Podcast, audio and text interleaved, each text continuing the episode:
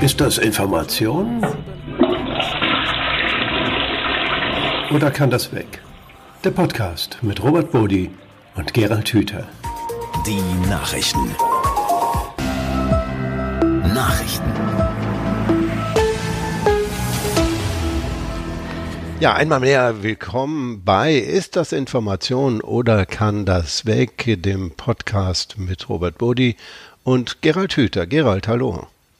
Herzlich willkommen. Grüß dich. Wir haben in unserem vergangenen Podcast über gute Vorsätze gesprochen und sind dabei äh, auf die Idee gekommen, man müsste eigentlich auch mal über Optimismus und Pessimismus reden am Anfang eines solchen Jahres. Ähm, vielleicht ist diese äh, Diskussion so intensiv, wie sie lange nicht mehr war. Äh, viele Menschen haben ganz extreme Erwartungen, was dieses neue Jahr 2024 angeht. Man findet kaum jemanden, der einfach milde temperiert ist, was diese Erwartungen angeht. Und da gibt es sogar richtige Widersprüchlichkeiten. Ähm, zum Beispiel zitiert ein äh, evangelisches Medium, evangelisch.de, eine Studie von YouGov. Ähm, und da heißt es, Deutsche schauen weniger pessimistisch in die Zukunft. Das, ja, wunderbar. Das ist erstmal eine positive Nachricht.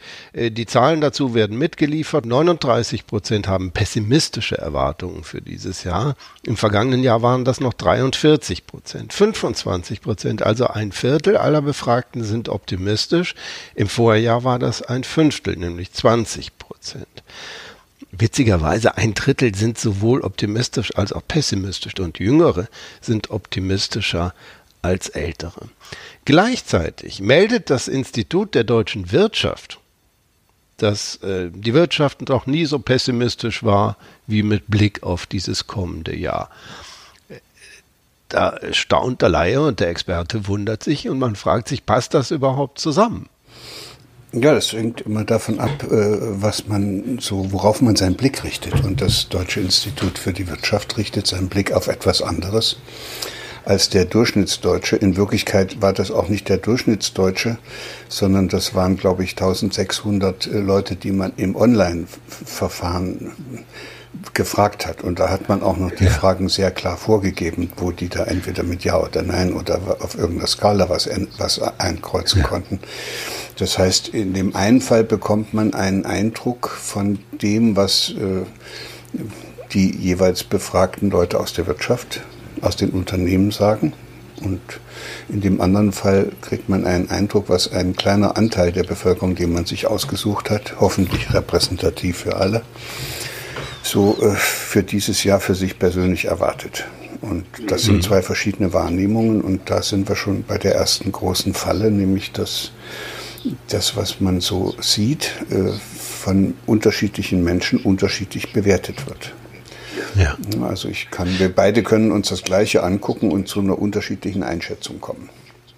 Werden wir, ganz sicher. Und, und noch schlimmer wird es, wenn wir beide zwei verschiedene Sachen angucken. Also du die Wirtschaft und ich die Beziehung zu meiner Frau. Ja. Und dann kannst du eine ganz andere Einschätzung haben als ich, weil ich rede über meine Beziehung zu meiner Frau und du redest über die, deinen Eindruck als Wirtschaftsunternehmer, ja. der du ja gar nicht bist. Ist, ist diese, die, diese Lücke zwischen die Menschen sind optimistischer und die Wirtschaft ist so pessimistisch wie schon lange nicht mehr. Ist das die Lücke zwischen Gefühl und Fakten? Wenn ich Menschen frage, seid ihr optimistisch? Dann ist es ja eigentlich die Frage nach einem Gefühl und nicht nach irgendwelchen faktischen Grundlagen, die vielleicht äh, äh diesem Gefühl zugrunde liegen. Wenn die Wirtschaft sagt, wir sind pessimistisch, dann schauen Sie zumindest auf Absatzzahlen, auf Umsatzzahlen, auf vorliegende Bestellungen, auf Konjunkturdaten. Das scheint auf den ersten Blick faktenbasierter zu sein. Das ist es auch. Deshalb ist das, was die Wirtschaft sagt, eigentlich auch immer äh, maßgeblicher als das, was so Leute für Gefühle haben, mit denen sie dann einschätzen, wie eine bestimmte Situation ist. Also ich finde das auch gut, dass die Wirtschaft immer wieder kommt und sagt, Leute, so geht's nicht. Und äh, die haben zumindest eine, eine, eine, Faktengrundlage und die ist sogar ja. für die Unternehmer oftmals existenziell, wie man ja jetzt an den Bauernprotesten gesehen hat. Und da geht's denen ja. dann doch schon ein bisschen ans Eingemachte und dann sagen die, so geht's nicht. Und dann haben die klare Argumente und nicht ein Gefühl sondern die können sehr genau sagen, was alles anders sein muss. Aber vermischt sich das nicht? Also gerade wenn wir auf diese Bauernproteste schauen, muss man doch feststellen, da sind auf der einen Seite gibt es natürlich faktische Grundlagen. Auf der anderen Seite ist das aber doch hoch emotional. Äh, da ging es ja längst nicht nur um Fakten und es gibt auch durchaus Fakten, wenn man auf den ursprünglichen Konflikt guckt, äh, wo man sagen muss, na ja, da müsste man jetzt aber mal ausführlicher drüber reden. Da reden wir auch über Subventionen, die vielleicht keinen Sinn mehr machen, die seit Jahrzehnten gezahlt werden und einfach keinen Sinn mehr machen.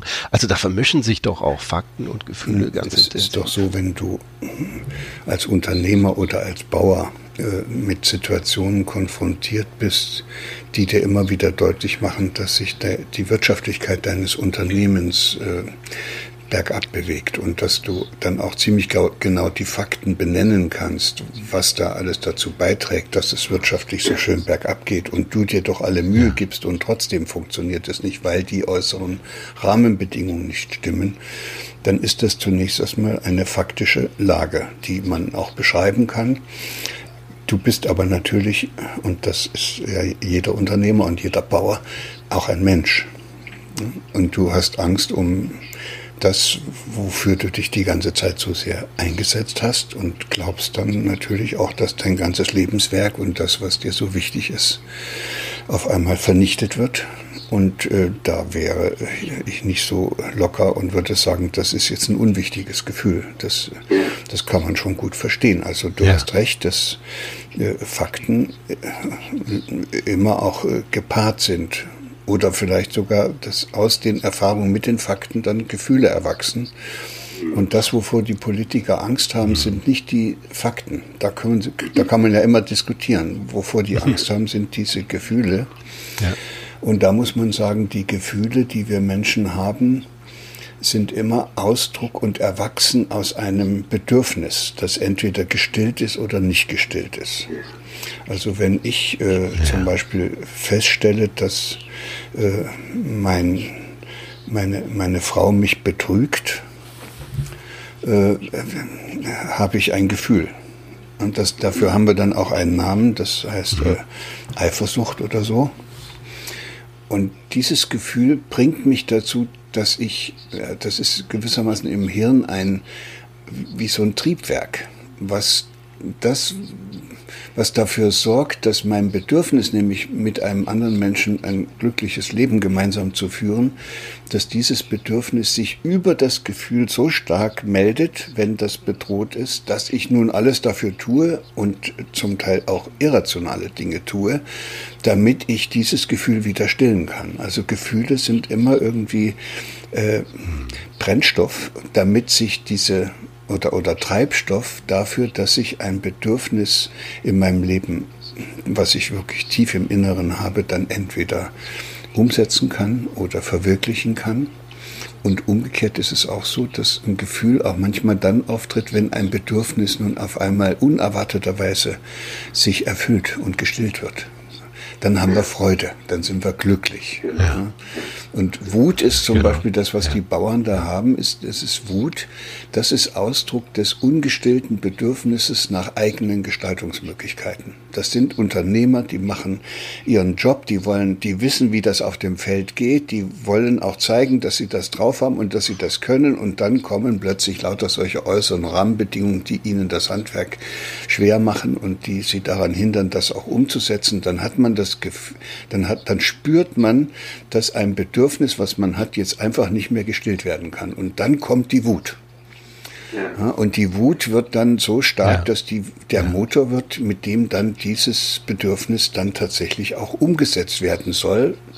Und das nimmt bisweilen also dann auch für die Politik gefährliche Formen an. Wenn die Leute erstmal richtig wütend werden, würde ich mich als Politiker schnell verkriechen oder aber wirklich versuchen, mit denen so zu reden, dass ich nicht die Faktenlage vorneweg adressiere, sondern zunächst erstmal würde ich sagen, Leute, ich verstehe euch. Ja. Ich verstehe ja, euch, es ist Mist, wir haben ja. das nicht gut gemacht, wir haben euch nicht vorher gefragt und dann kann man dann beobachten, dass das Gefühl erstmal weggeht Und dann kann man über die Fakten reden. Und das ist leider bei vielen Politikern nicht sehr ausgeprägt. Die haben sozusagen immer nur das Bedürfnis, über irgendwelche Fakten zu reden. Und äh, das kommt dann irgendwie als Nebensatz, dass sie auch äh, das äh, ein bisschen verstehen können, dass die jetzt unzufrieden sind. Es ist eine Frage, die äh, viele Journalisten sich immer wieder stellen. Inwiefern wirken solche Berichterstattungen über Gefühle, über Stimmungslagen. Sind wir optimistisch oder sind wir pessimistisch? Eigentlich selbst beschleunigend. Wenn ich Menschen oft genug sage, das wird ganz schlimm in diesem Jahr, die meisten Menschen sind pessimistisch, hat das was Epidemisches. Äh, wird das, verstärkt sich das selber? Es gibt diesen, äh, äh, diese Confirmation Bias, die, unsere Voreingenommenheit für Dinge, die wir ohnehin schon so sehen. Nehmen wir dann irgendwann nur noch Informationen wahr, die diesen Eindruck, ja Mensch, das ist wirklich alles, äh, das muss ich pessimistisch sehen, das ist alles schwierig, äh, dann dadurch beschleunigt? Das ist, das ist jetzt richtig spannend, weil davon, dass ich mir selbst einrede oder mir jemand anders einrede, es würde alles besser, wird überhaupt nichts besser. das, ist, das muss man erstmal so, das, mhm. das hilft nichts. Aber indem ich äh, so ein bisschen Mut fasse und ein bisschen daran glaube und die Hoffnung habe, bestärkt durch diese Nachricht, dass es nun besser werden könnte, traue ich mich möglicherweise was, was ich ja. sonst nicht gemacht hätte. Und wenn ich Glück habe, funktioniert das auch noch. Und dann sage ich, wow, guck mal, es geht. Mhm. Aber dieses, diesen Mut, es sozusagen dann auch äh, in die Umsetzung zu bringen, den bringt man leichter auf, wenn man sozusagen ermutigt wird durch eine solche Nachricht. Das ist so wie dieses Lass deiner Seele Flügel wachsen. Das kannst ja. du dir hundertmal kannst du dir vorstellen, dass du deiner Seele Flügel wachsen lässt. Davon fliegst du nicht. also da passiert auch in deinem Leben nichts mhm. weiter. Aber möglicherweise mit diesem Gefühl, dass du da hinten so zwei Flügel dran hast, gehst du dann anders auf andere Leute zu, gehst du anders mit dir selber um oder bewegst dich anders in der Welt. Und auf einmal gelingt das so vieles. Einfach deshalb, weil du so eine Zuversicht hast. Also mhm. diese Zuversicht, mit der man dann reingeht, hat offenbar ein, äh, eine Auswirkung. Erstens hilft uns überhaupt reinzugehen, sonst würde man ja draußen vor der Tür stehen bleiben und gar nicht erfahren, was da drin passiert. Und sie hilft uns auch den Mumm und den Schwung zu entwickeln und die Kraft zu entwickeln, damit ein bisschen Schwung reinzugehen. Und meistens sieht man dann ja, geht's ja auch. Was können wir dann aus solchen Berichterstattungen lernen? Also auf der einen Seite, die Deutschen schauen weniger pessimistisch in die Zukunft, auf der anderen Seite Institut der deutschen Wirtschaft. Die deutsche Wirtschaft war lange nicht mehr so pessimistisch, wie sie das für das neue Jahr ist. Was können wir daraus lernen und inwiefern verbessert das tatsächlich unser Verständnis unserer Welt und vielleicht auch dessen, was da auf uns zukommt? Der Bericht der deutschen Wirtschaft ist im Wesentlichen faktenbasiert. Das ist nicht etwas, was die glauben, sondern die haben auch die Unternehmer nicht gefragt, was glauben sie, sondern die haben gefragt, wie, sehen, wie sieht die Auftragslage auf, aus, wie, mhm. wie sind die Bücher gefüllt, was haben sie für Umsatzerwartungen. Das ist alles sehr konkret und da würde ich sagen, das kann man dann auch glauben. Ja. Äh, wenn man Leute fragt, äh, was glaubt ihr denn, wie es jetzt im nächsten Jahr wird, äh, da kriegt man lauter Meinungen. Ne? Mhm. Und aus sehr vielen unterschiedlichen Gründen können die irgendwelche Meinungen haben. Und wenn man aber sehr viele fragt, kriegt man ein Bild über die Durchschnittsmeinung in der Bevölkerung. Und wenn die so negativ ist oder sich negativer darstellt von Jahr zu Jahr, dann kann man daraus ableiten, dass wir in diesem Land Bedingungen haben, die nicht so günstig sind und die den Menschen garantiert nicht, die die Menschen garantiert nicht in die Lage versetzen, diese kleinen Flügelchen da hinten zu spüren, ja. mit denen sie dann auch losfliegen, sondern die fühlen sich dann doch schon einigermaßen abgeschnitten äh, und, äh, und trauen sich nicht mehr und äh, gucken immer schon so vorsichtig und da, wenn man erstmal anfängt zu gucken, wo es überall klemmt, dann sieht man ja auch auf einmal so vieles, was dann klemmt.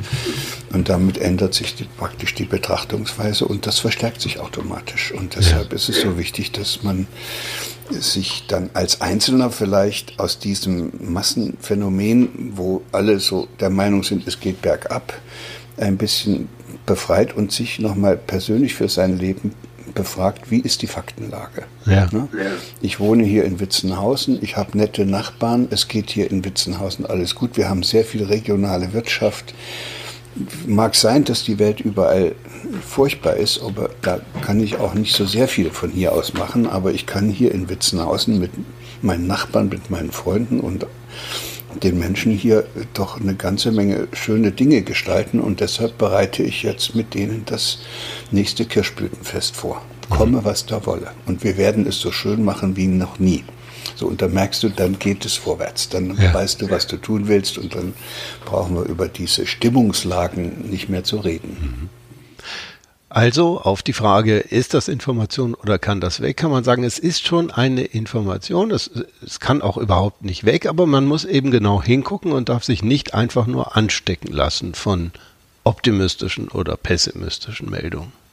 Ja, und man muss immer im Hinterkopf behalten, dass mit so einer Information, also wenn sie jetzt optimistisch ist, Menschen ermutigt werden, Ja.